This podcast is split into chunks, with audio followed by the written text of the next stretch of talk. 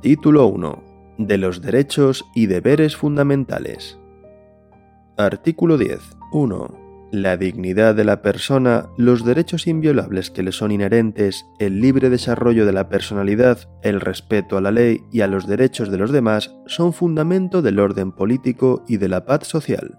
2. Las normas relativas a los derechos fundamentales y a las libertades que la Constitución reconoce se interpretarán de conformidad con la Declaración Universal de Derechos Humanos y los tratados y acuerdos internacionales sobre las mismas materias ratificados por España.